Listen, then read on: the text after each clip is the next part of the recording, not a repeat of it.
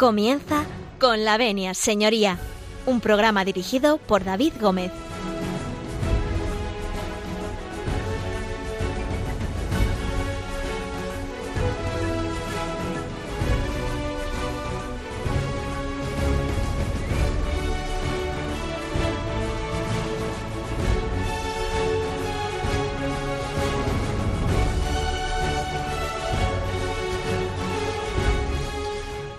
Días, señoras y señores, y bienvenidos a Con la Venia Señoría, bienvenidos a esta casa, bienvenidos a Radio María.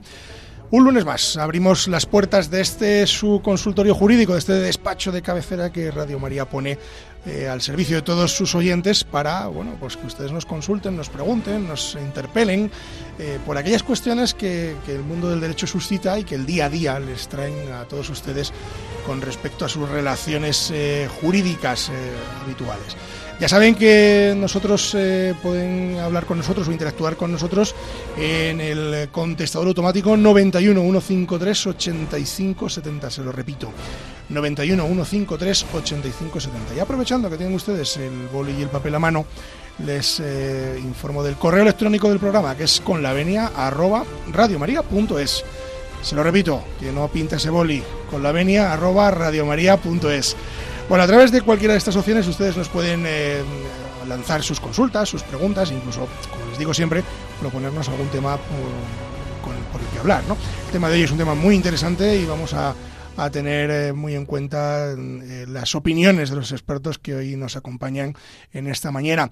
Decirles que nosotros eh, comenzamos, que si ustedes nos dan su permiso, nosotros entramos en sus casas, en sus coches, en sus trabajos, en aquellos lugares donde ustedes escuchan Radio María, donde ustedes escuchan esta casa. Así que con el permiso de todos ustedes, nosotros comenzamos.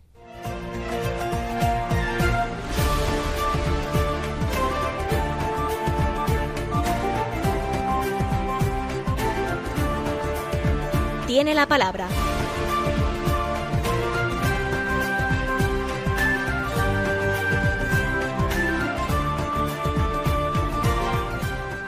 Pues tienen la palabra, tienen la palabra porque son tres, pero vamos a empezar, eh, si os parece, por la repetidora, tripitidora, no sé ya dónde ponerla.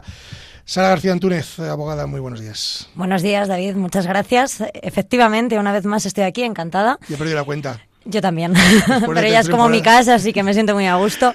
Yo soy Sara Antúnez, eh, vengo de, de, Teco Abogados, que es mi despacho, soy abogada penalista, especialista en delitos de ciberacoso y presido la primera asociación contra el acoso en España, que se llama Stop Haters. Esta señora o señorita es eh, su señorita o señora de cabecera, su abogada de cabecera para estos temas. Sara, nada, bienvenida, bienvenida una vez más y muchísimas gracias por, por estar con nosotros. A ti, David. Bueno, nos acompaña también en el estudio una italiana que viene desde Italia. Tela, ¿eh? Luego nos explicarás de, desde dónde. Luisa Cardona, muy buenos días. Oh, buenos días a todos. Bueno, me llamo Luisa, soy abogada, trabajo junto con Sara en Teco Abogados y formo parte de Stop Haters.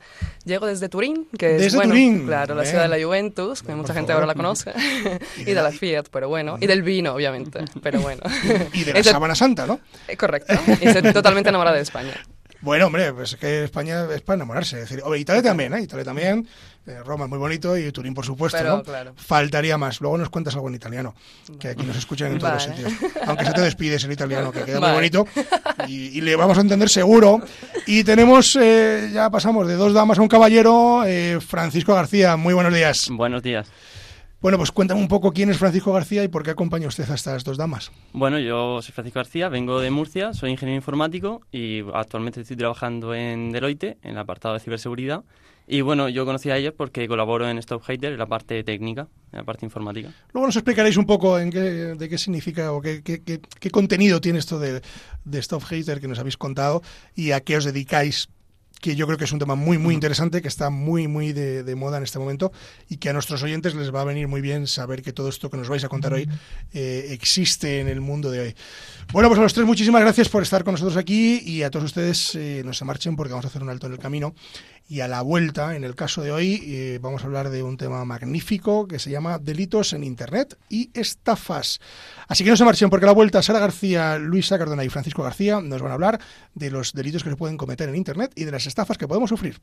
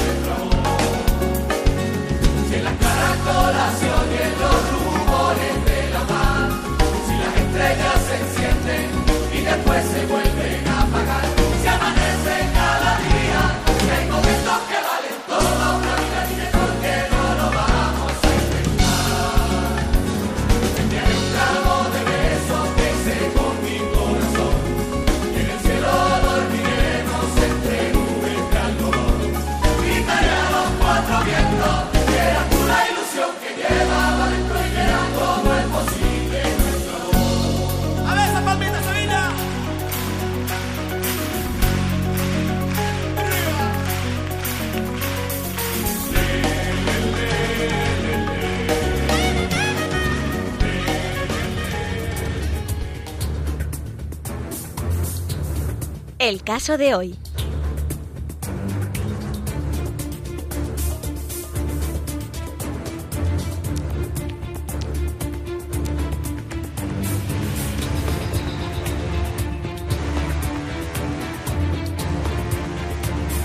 Pues seguimos, seguimos en la sintonía de Con la Venia Señoría. Eh, les recuerdo que siguen ustedes en sintonía con, con Radio María y están con nosotros eh, Sara García Antúnez, eh, Luisa Cardona y Francisco García, que bueno, pues es informático, nadie es perfecto.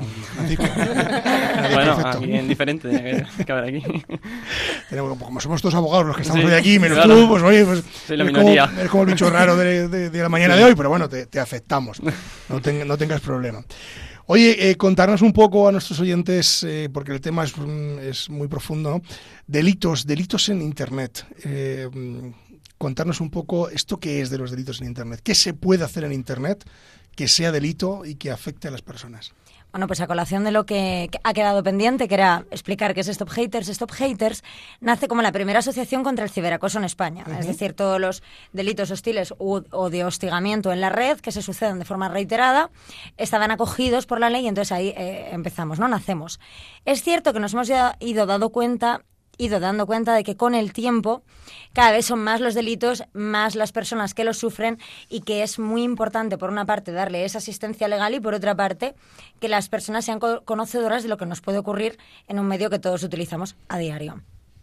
Es por ello que hoy hemos querido venir a hablar, además acompañados de Fran, porque nos parecía muy importante esa parte técnica. Y... Ahora entiendo por qué estás aquí, Fran. Efectivamente. porque si un abogado tiene que hablar de informática, estamos fastidiados. Pero bueno, eh, realmente lo que queríamos venir a explicar es qué es lo que no debemos hacer en Internet, cómo tenemos que protegernos eh, en las redes sociales o directamente ante el uso del mismo. Y en el caso de que ya hayamos picado, hayamos cometido algún error que nos haya podido poner en tela de juicio, cómo solucionarlo. Entonces, eh, voy a dar la palabra a mis compañeros, por supuesto, pero eh, creo que este sería el esquema perfecto para poder eh, iniciar la, conversación. Y, las estafas queremos también introducirlas dentro de las estafas en Muy Internet. de moda últimamente en los medios de comunicación. Hemos estado viendo alguna Efectivamente. chantaje por ahí, alguna. Justo, y cada vez más conocidas, ¿no? Correos, agencia tributaria, Hay varias, varias, formas. La, la, más utilizada últimamente, indudablemente, es el phishing, a través del cual se roban datos personales.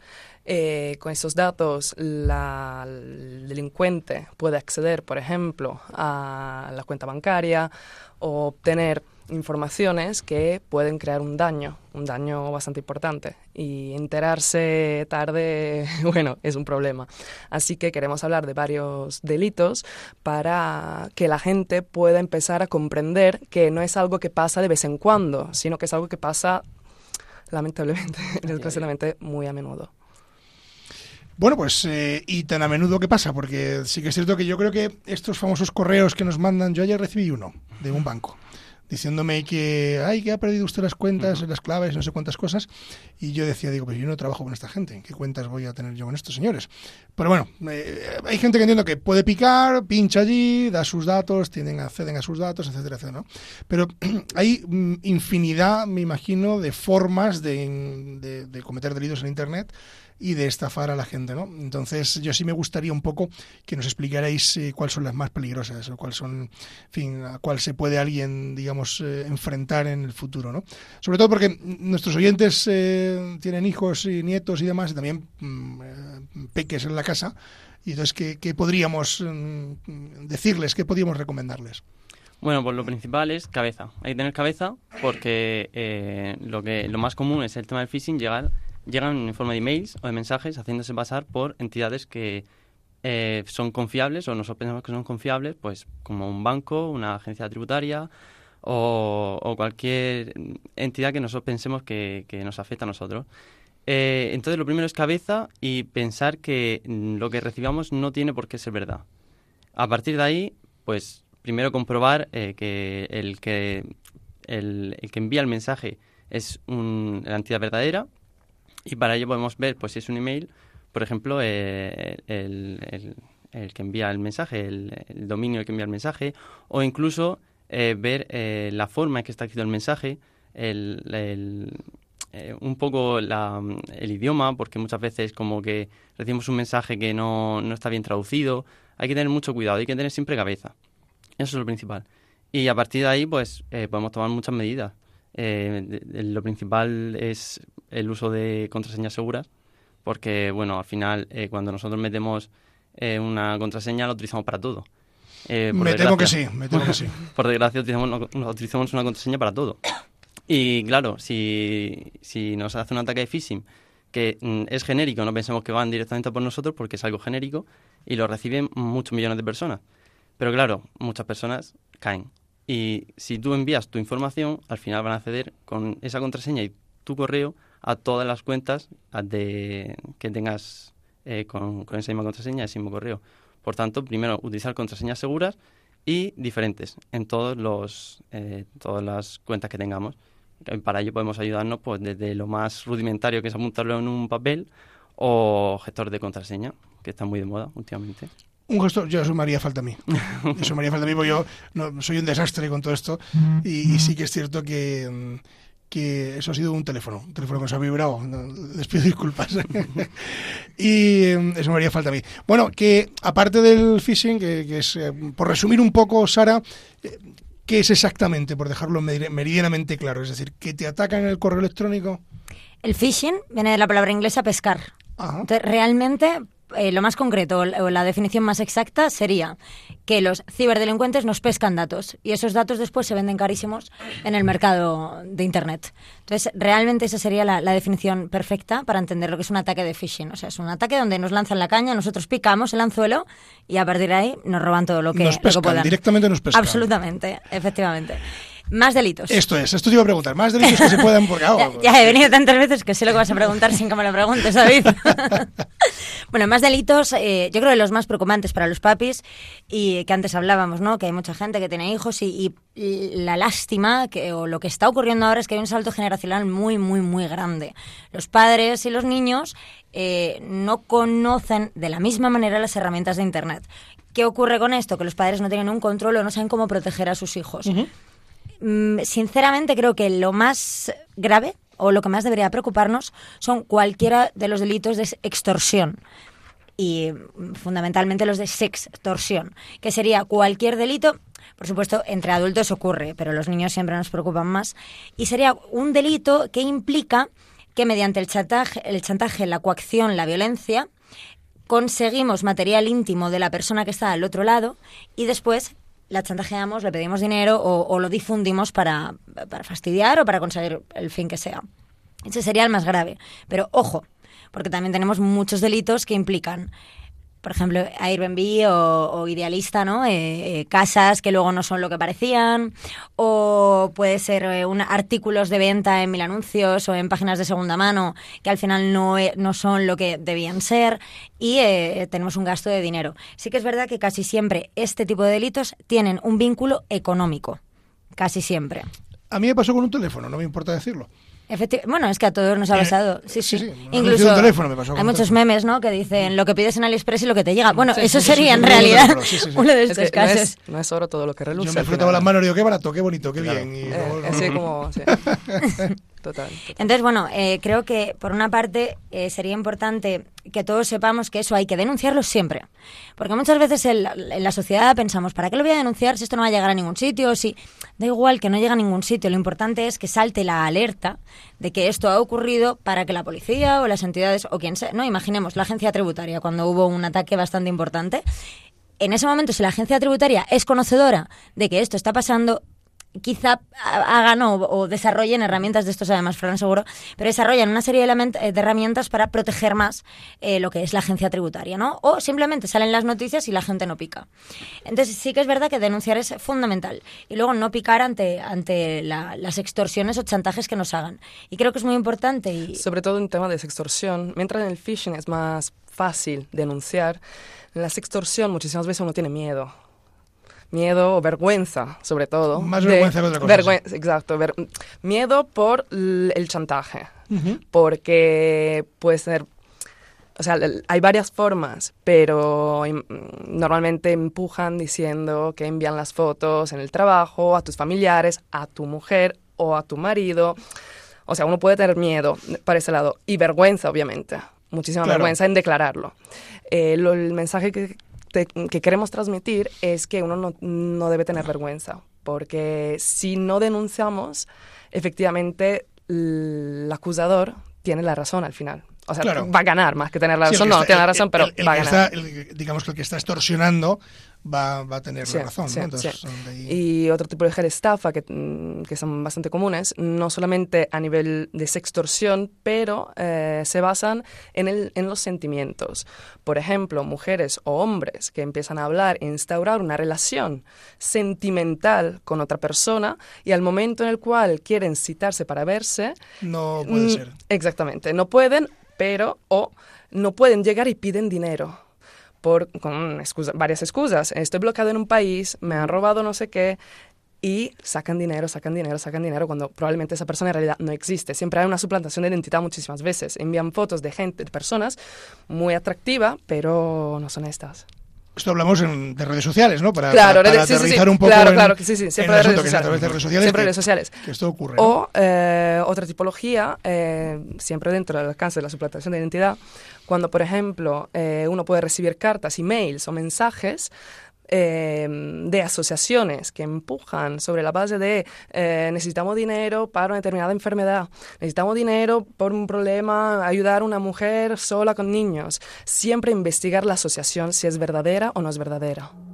Porque ahí también hay muchísimas veces en que uno dice, bueno, claro, voy a ayudarle y en realidad el dinero que estás dando no va exactamente, donde debería. A esa asociación. Donde debería. Claro. Claro, lo primero que habría que hacer cuando llega un caso de, ese estilo es buscar información sobre esa fuente. Porque eh, si nosotros confiamos en, oh, mira qué pena me ha dado, me han recibido un mensaje, que pobrecito, y damos un dinero, ese dinero nunca lo vamos a volver a recibir ni vamos ni nunca vamos a saber quién está ahí detrás. Claro, ahí no sabemos quién está detrás. Al final Internet es medianamente anónimo, pero es anónimo, no sabemos quién está detrás. Y, claro, si nosotros damos un dinero sin saber, si, sin apoyarnos en esto es verdad, eh, esto existe, o no, eh, bueno, es muy difícil que volvamos a recuperar ese dinero porque esa persona probablemente no exista. Yo fui víctima de las cartas nigerianas, es decir, eh, yo mismo, yo en persona, ¿no? Entonces, varias veces además, no solo una. Y bueno, pues era lo mismo, ¿no? Porque en esas cartas pedían dinero y ponían mi nombre, ¿no? Mm. Debajo. Entonces, claro, en el momento que buscan en internet mi nombre, pues aparece que es abogado y tal. Entonces, estas cartas llegaban a, a un país X, ¿no? A Suiza, Francia y tal. Quien fuese miraba en internet, decía, ah, pues es verdad, es un, es un abogado y tal. Yo no sé, no sé, no, no, no sé, porque no tengo medios para saberlo, si efectivamente esto ocurrió, si alguien picó en esto, ¿no? Pero, pero bueno, yo sí que lo denuncié, denuncié que fui a la policía con la carta que yo había recibido, porque hubo mucha gente que me empezó a mandar las cartas, oye, que me ha llegado esta carta, que me ha llegado esta carta, incluso gente del extranjero. Recuerdo además una empresa suiza que me llamó por teléfono desde Suiza, desde Ginebra, para decirme que, que habían llegado este tipo de correos y tal y yo les agradecí muchísimo, porque esto no suele pasar, ¿eh? que te llamen desde tan lejos. Y me pusieron además a la, a la que hablaba, español, que había una chiquita allí que hablaba español y la pobre pues, pues habló conmigo, ¿no? Y bueno, pues la verdad que, en fin, que esto hay que denunciarlo, creo, Sara. Por supuesto que hay que denunciarlo. De hecho, recuerdo perfectamente cuando te ocurrió aquello y es una estafa muy común porque es eh, se, se, se informa a personas de que han recibido una herencia. Entonces utiliza abogados de otros países para informarles de, que son herederos de una gran fortuna. Y sí, eh, probablemente picaran muchas personas, aunque tú, por supuesto, no tengas culpa y seas desconocedor. Pero claro, claro que picamos. Eh, picamos todos. Picó Albert Rivera. Hace poco, recordemos, WhatsApp. Y...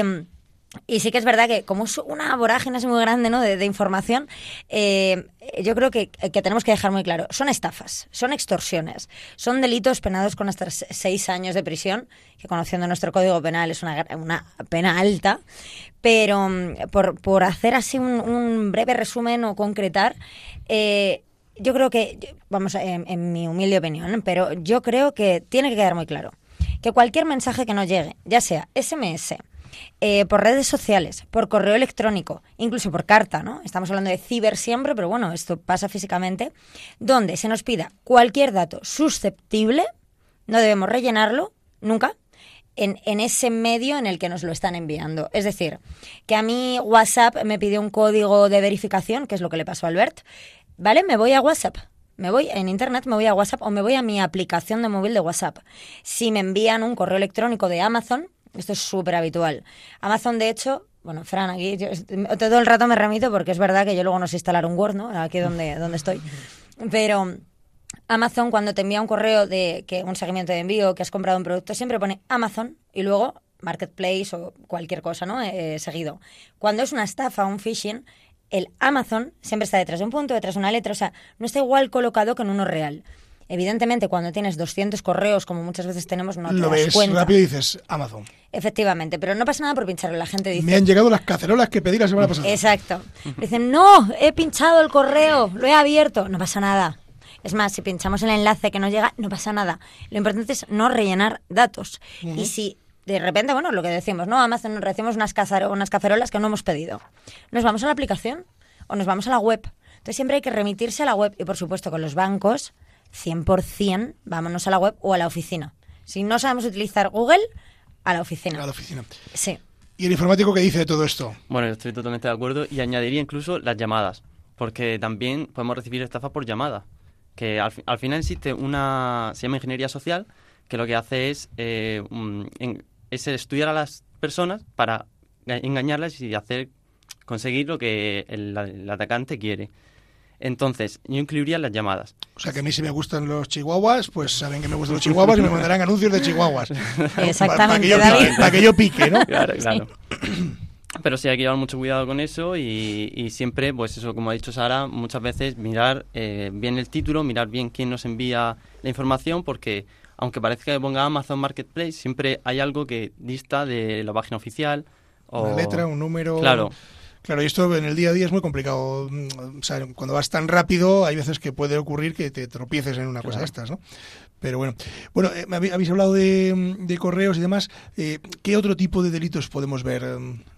Bueno, yo creo que aquí también, o sea, aparte de los delitos, como hemos dicho, que lo más importante es chantaje, estafa y extorsión, creo que hay otra cosa que le puede preocupar también al oyente, que es qué ocurre una vez que mis datos ya están en la web cómo se borran, cómo se quitan, cómo elimino fotos.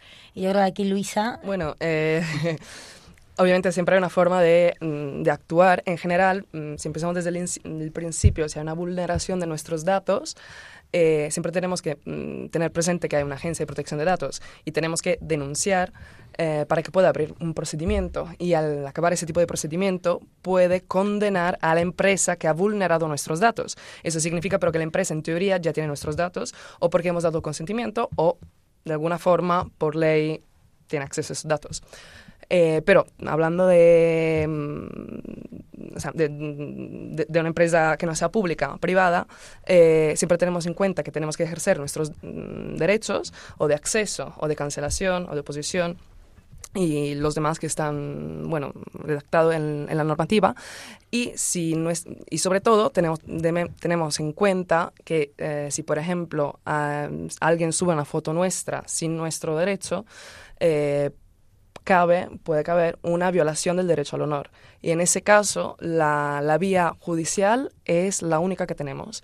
O sea, pedir una indemnización en, a través del, del juzgado civil, de lo civil, y de esa forma podemos lograr obtener una indemnización. O, que se retire, que eso es muy importante, siempre se solicita la retirada, por supuesto, el derecho al olvido. Y también eh, creo que hay que tener muy en cuenta que no solo comete el delito quien sube la foto o quien envía la foto, sino quien la difunde. Ejemplos. típico grupo de WhatsApp donde llega una foto eh, conseguida de forma lícita o ilícita, y aquí hago paréntesis Esto es muy grandísimo.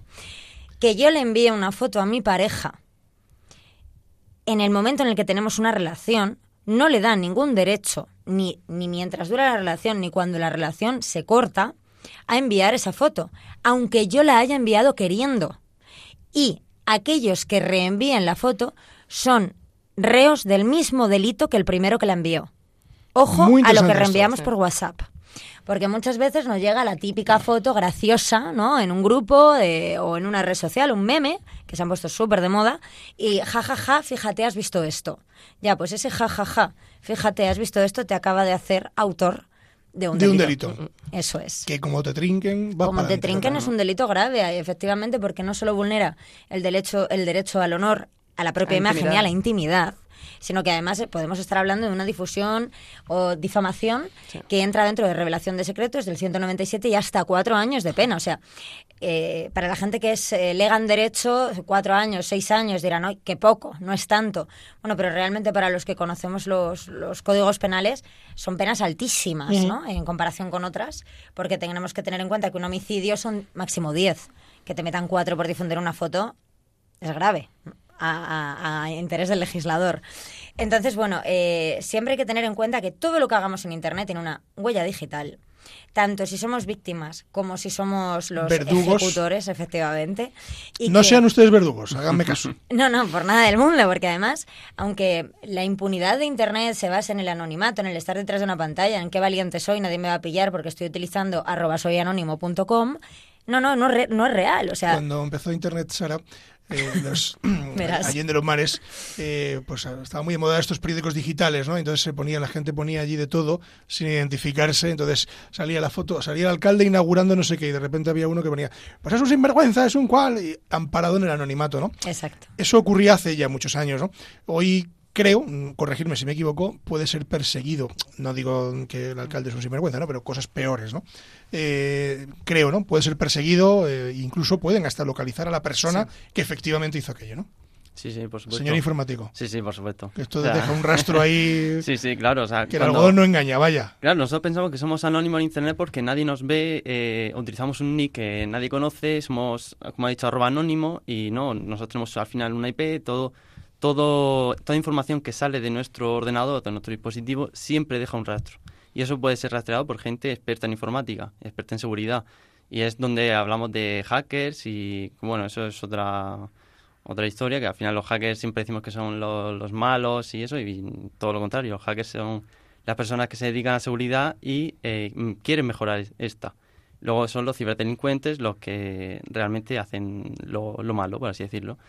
Pero sí, todo, todo, todo puede ser rastreado. ¿Hay hackers buenos o son todos malos? No, los hackers son buenos. Todos, son buenos. Los hackers son buenos. ¿Y cuáles son los malos? Los ciberdelincuentes. Ah, los hackers son todos buenos. Ah, bueno, porque eres hacker. A ver si. Mira que te detienen, me entregan a la policía. Vale, aquí te detienen. Oye, chicos, vamos a hacer un alto en el camino, ¿vale? Y vamos a hacer una pequeña pausa.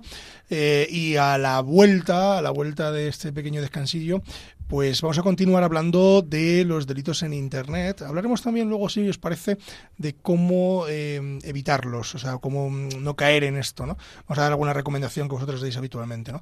Pero esto lo haremos a la vuelta eh, y ustedes no se marchen, porque ya saben que, que yo paso a lista de aquellos que se marchan y luego voy a buscarles. Así que no se marchen porque a la vuelta vamos a seguir hablando de delitos en Internet. Las noticias dicen que todo está malo, pero yo prefiero ser más optimista. En mis manos solo cargo una guitarra y una buena actitud. En mi carro voy cambiando de emisora.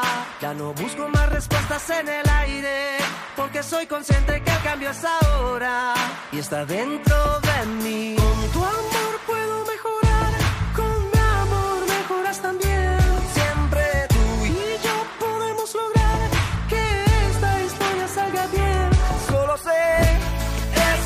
mundo necesita amor, una actitud diferente. Si de amor llenas tu corazón, más alegre es la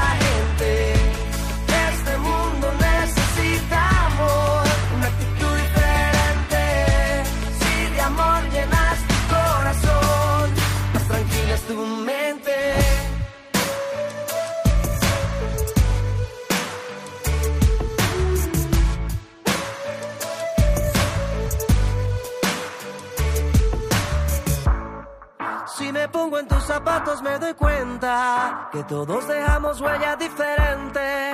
Al final de todo pasa la tormenta. Encuentro mi norte y mi sur. Voy a darle a mis problemas buena cara. Tenerte será más que suficiente. No voy a hacerle caso a la gente mala. Solo buena actitud. Con tu amor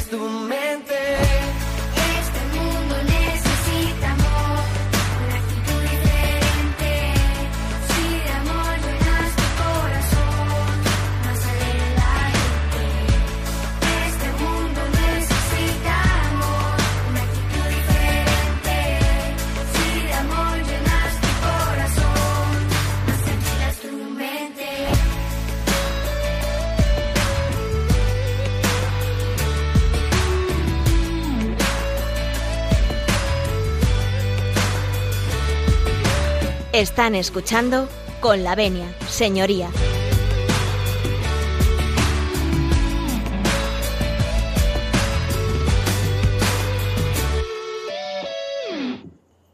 Bueno, continuamos, continuamos con Sara García Antúnez, con Luisa Cardona y con Francisco García.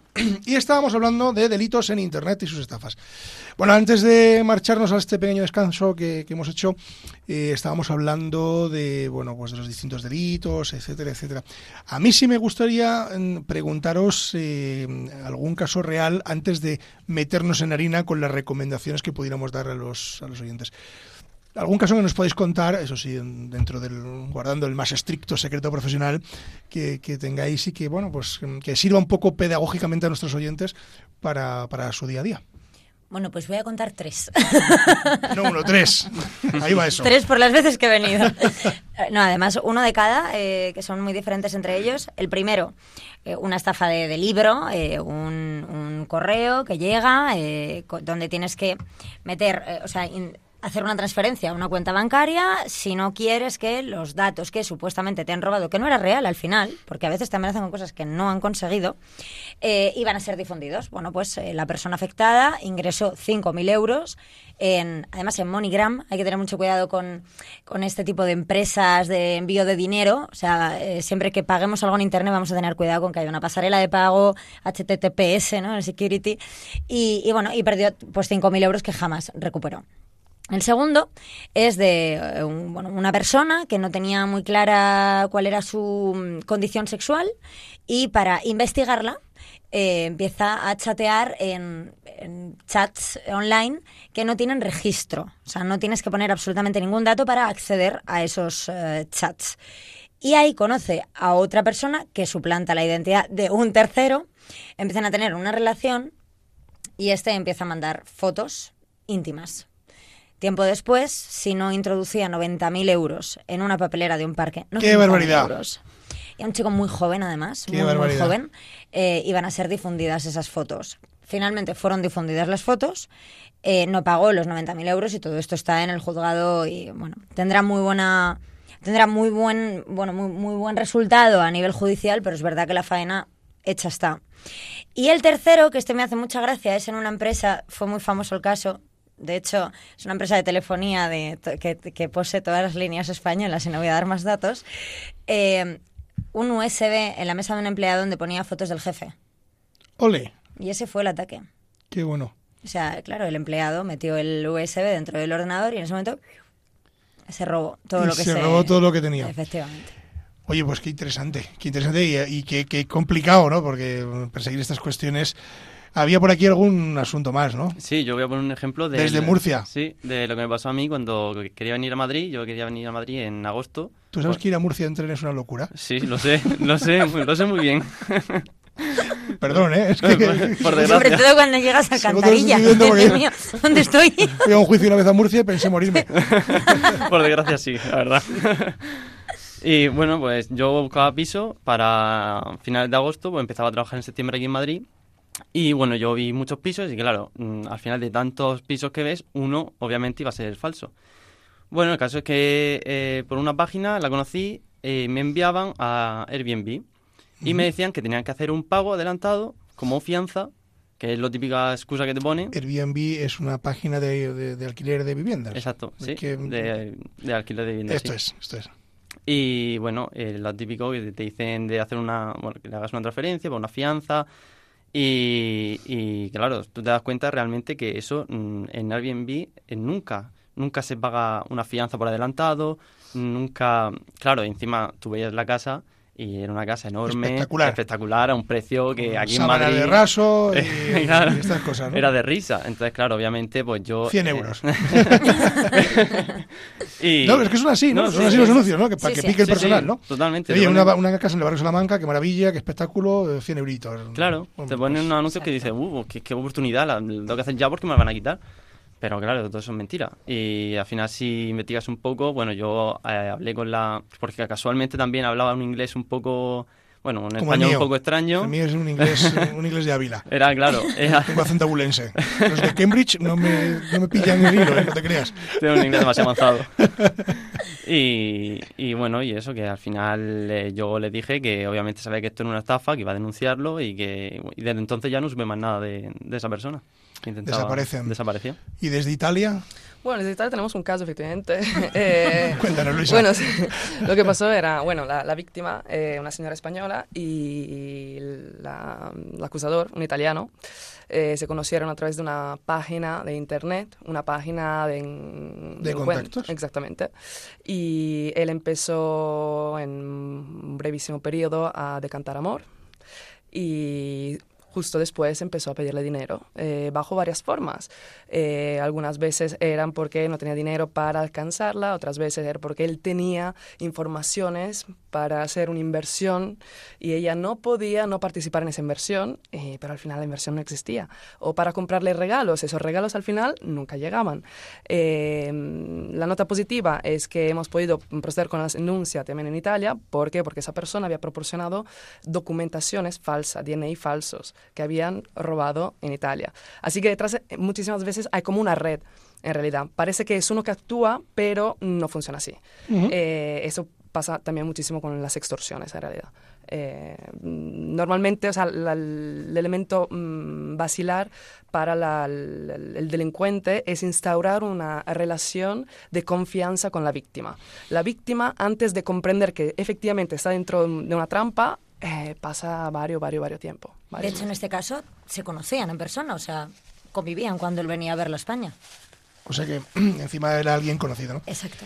Claro, es que esto mm, hay que tiene que quedar claro, yo creo que debe de quedar claro a nuestros oyentes, lo que ha dicho Sara antes, ¿no? Que no solo es delito el, digamos, el extorsionar, el coaccionar, etcétera, etcétera, sino que también es delito su difusión, es decir, la difusión de las imágenes, vídeos, etcétera, etcétera, eh, que pueda haber ¿no? en, la red y de la cual podemos difundir todos, ¿no? Porque al final, yo me acuerdo que vi un tuit de la policía que el mejor bulo o algo así ponía, el mejor bulo es aquel que no se difunde, ¿no? Es decir, eh, como diciendo, bueno, pues cuando te llegue a ti esta foto o este vídeo, pues tú lo cortas ahí y, ahí está, ¿no? Yo creo que esa es la responsabilidad de todos, ¿no? A mí me gustaría preguntaros, antes de ir acabando, ¿qué recomendaríais a los padres, abuelos, madres y abuelas que nos están escuchando en este momento, eh, con, y bueno, y a la gente, a los jóvenes que nos están escuchando en este momento, con respecto a precauciones eh, que tengan que tener en redes sociales, etcétera, etcétera? Bueno, pues yo desde un punto de vista más legal, que creo que es el que me compete, eh, tener cuidado, tener cabeza y pensar que Internet es un océano por explorar. Por lo tanto, si tenemos hijos, eh, hay que dejarles libertad. Es un nuevo mundo, no podemos eh, quitárselo, pero sí eh, saber dónde, cuándo y, con quién están teniendo contactos. Eso es fundamental. Las redes sociales tienen que ser privadas, al menos hasta la mayoría de edad. Recomendación, por mi parte, los padres no me suelen hacer caso, nunca subir fotos de menores a las redes. Mm, típicos perfiles, ¿no? De mamás o, de papás que suben fotos de los menores. Yo tengo, no, no puedo revelar, ¿no? Pero tengo un seguidor en, en, Instagram que he visto al niño desde que se engendró.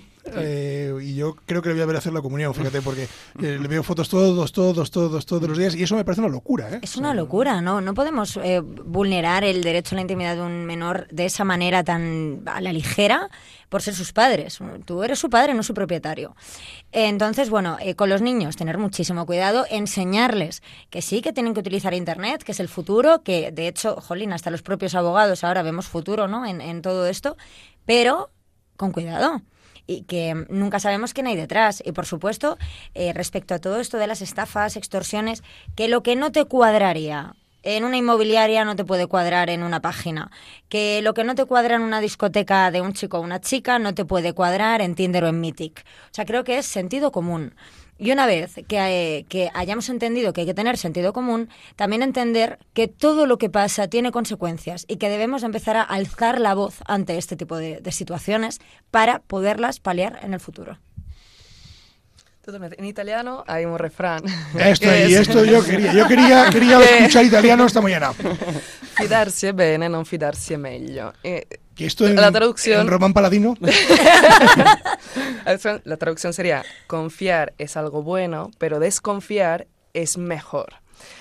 Creo que es un refrán que cae perfecto para ese tipo de, de, para el tema de hoy. Es decir, cuando algo parece demasiado bueno, cuando algo parece demasiado perfecto, no es así como el, el piso de, Frank. Exactamente. exactamente. Piso con la cama de oro. exactamente, piso o ofertas en internet, personas que no conocen y se declaran que están enamorados de ti. Tener cuidado, tener mm, desconfiar, un poco desconfiar porque efectivamente eh, nosotros estamos en nuestra casa, frente a nuestro ordenador, en un lugar para nosotros seguro, pero en realidad el Internet no siempre es así. Así que en realidad no o sea, eh, tenemos que separar las dos cosas. Y no es fácil, obviamente, eh, para nada. Y es muy importante hablar de esos, temas porque la gente tiene que, aprender. Claro. Seguir aprendiendo. Y informáticamente hablando, ¿qué podemos hacer? Bueno, yo quería empezar, antes de dar unos pequeños tips, decir que Internet no se creó para ser ¿Cómo seguro. hablan los informáticos? Unos pequeños tips. estoy, cristiano, es unas pequeñas recomendaciones. Para darle un toque moderno. eh, nada, pues Internet no se creó para ser seguro en su inicio y por eso eh, ahora hay tantos problemas y por eso están creando cada vez más, eh, más seguridad y por eso el campo de la seguridad cada vez está creciendo más. Pero bueno, eh, como ya he dicho antes, como para protegernos podremos usar contraseñas seguras y que no sean iguales en todas las cuentas que tengamos, porque en el caso de que pinchemos algún link, metamos información y nos roben esa información, que no puedan utilizar todas las diferentes cuentas que tengamos. Eso es muy importante. fijarse siempre también en esos links y no pincharlos obviamente. Y archivos, por ejemplo, tampoco descargarlos como si como si fuera mm, como si nos conociéramos y subiéramos de toda la vida me ha mandado un Amazon me ha mandado un archivito lo voy a descargar no esto no. No desconfiamos. De eso totalmente desconfiamos. Y algo muy importante que, que no se hace es eh, cada vez hay más eh, sitios que te dan un wifi gratis wifi público y, y para uso gratuito pero no hay que conectarse nunca a esos wifi es muy peligroso porque en, bueno, Internet funciona a base de, de paquetes de información y si Te dejo ser técnico, eh, que no te preocupes. Te, vale, te dejo ser técnico. bueno, pues sí, eso, básicamente eh, son pequeños paquetes de información que se van enviando y en esos paquetes de información van todas nuestras credenciales y van todos nuestros datos. Hay que tener mucho cuidado porque cualquiera que se ponga a ver ese tráfico que obviamente está oculto, pero alguien con unos ciertos conocimientos eh, puede acceder a ellos. Eh, pues no conectarse nunca a wifi públicas porque eh, ya le estamos dando una vía, vía libre al, al ciberdelincuente que nos quiere robar esa información. Lo mismo pasa con el Bluetooth, GPS, todo esto siempre activarlo solo cuando sea necesario. Y claro, algo que me parece básico es no mandar información eh, de contraseñas y eso, aunque sean a gente de confianza, porque a lo mejor esa gente de confianza luego no la es. O puede servir, tiene, tener algún tipo de ataque. Oh, claro, o sea, hay que tener mucho cuidado con eso. Y fotos y vídeos y que, se envían como... Claro, hay mucha confianza, pues bueno, enviamos fotos, y los que somos públicos que hacemos, que están nuestras fotos en todos lados. Claro. Qué horror. Bueno, esto es complicado. Sí. Es muy complicado ahora. De momento quita el GPS. De momento te he visto la cara. yo, yo tengo las cuentas eh, siempre privadas, no todas, pero al final pues estamos. Yo tengo otras recomendaciones, mira, te van a gustar. En vez de leer el periódico en internet, pues comprar el periódico de toda la vida. Por ejemplo, claro. Por, ejemplo, ya no tienes que conectarte en ningún sitio, ¿no? En vez de conocer a una chica por internet, pues eh, hacerlo como se hacía siempre, pues en, la, discoteca, en el bar o en el parque, ¿no? Eh, y yo qué sé, pues en vez de hacer la compra por internet, pues te vas al, al decomiso de la esquina y compras allí las eh, judías y estas cosas, ¿no? ¿Ves qué fácil? Sí, sí. Entonces, estas son las mejores recomendaciones. Sí, sí, sí. Y luego, pues, en vez de mandar una foto o tal, pues la mandas una postal, que también está muy bien. una, carta, claro. una carta y ya está, vamos a volver a esto para no tener ningún tipo de... No, pero realmente sí a la tecnología, sí a la tecnología, si la tecnología es la bomba, ¿no? y sirve para todo y, a, mí me ha, me ha facilitado la vida, pero con mucha cabeza, que es lo que nos falta, sentido común. Saber usar Internet. Saber usar, bueno, es, es, muy importante. un desarrollo Sí. Rapidísimo. rapidísimo, rapidísimo. Respecto a, nosotros. y por concluir un poco, me gustaría que machacáramos un poco el tema de, la recomendación que, ya la ha dado Sara antes, pero me volví a repetirla. Me gustaría que la repitierais eh, con respecto al control parental, es decir, al control que se debe de ejercer sobre, sobre los menores, eh, bien entendido, vaya, para que no, para protegerles de este tipo de cuestiones. Lo primero que los padres aprendan, que es lo que no hay que hacer para enseñárselo a los hijos, eso es fundamental. Pero de nuevo, repetir que, que debemos de tener un control sobre dónde se meten, con quién se meten y en qué horas se conectan. Eso me parece fundamental. Que sus redes sean privadas, que no suban contenido que pueda ser susceptible de ser utilizado en su contra y, por favor, cuantas menos fotos de menores en la red, mejor. Y si son perfiles públicos, ya ni te cuento. Yo creo que el control parental debe hacerse de la mano. Es una cuestión de educación, es una cuestión de entendimiento y, de nuevo, de sentido común. Bueno, pues mucho sentido común. Nos estamos quedando sin tiempo. Yo me gustaría agradeceros eh, vuestra presencia hoy, hoy aquí. Espero que hayáis pasado un buen rato. Esto se llama con la venia señoría. Aquí un informático. sí, bueno. ¿Sabes? Es decir, un informático es complejo esto, ¿sabes? Es decir, el derecho y la informática. Estoy un poco aquí en la esquina. a los abogados dicen cierra la ventana y nos levantamos. Claro, claro tú cierra usted la ventanita del ordenador. Nosotros vamos a hacer la ventana de, verdad, no, no hacer la ventana del ordenador, ¿no? Pero bueno.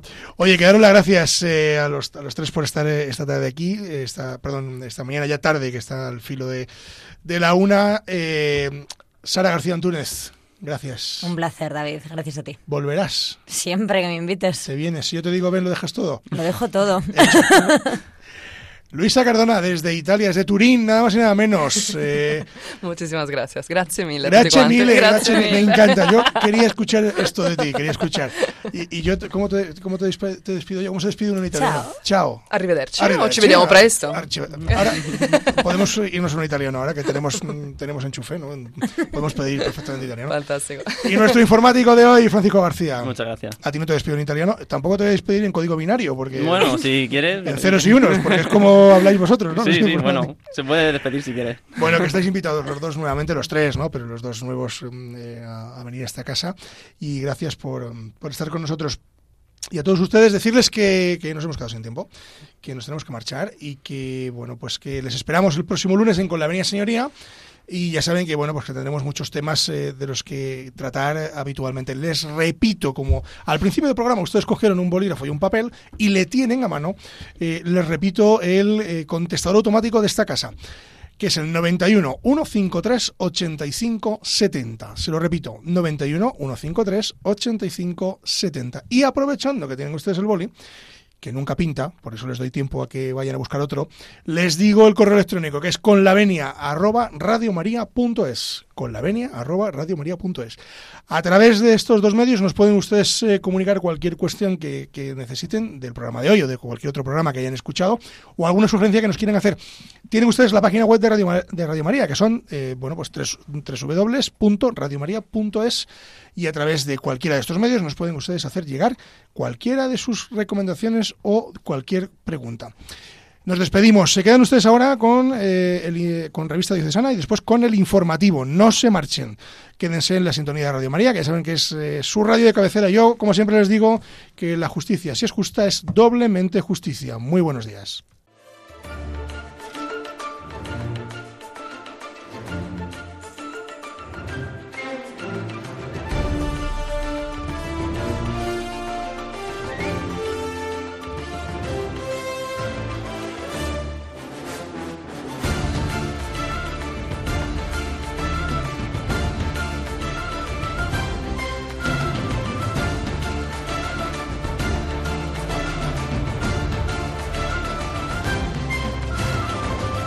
Les hemos ofrecido Con la Venia, Señoría, un programa dirigido por David Gómez.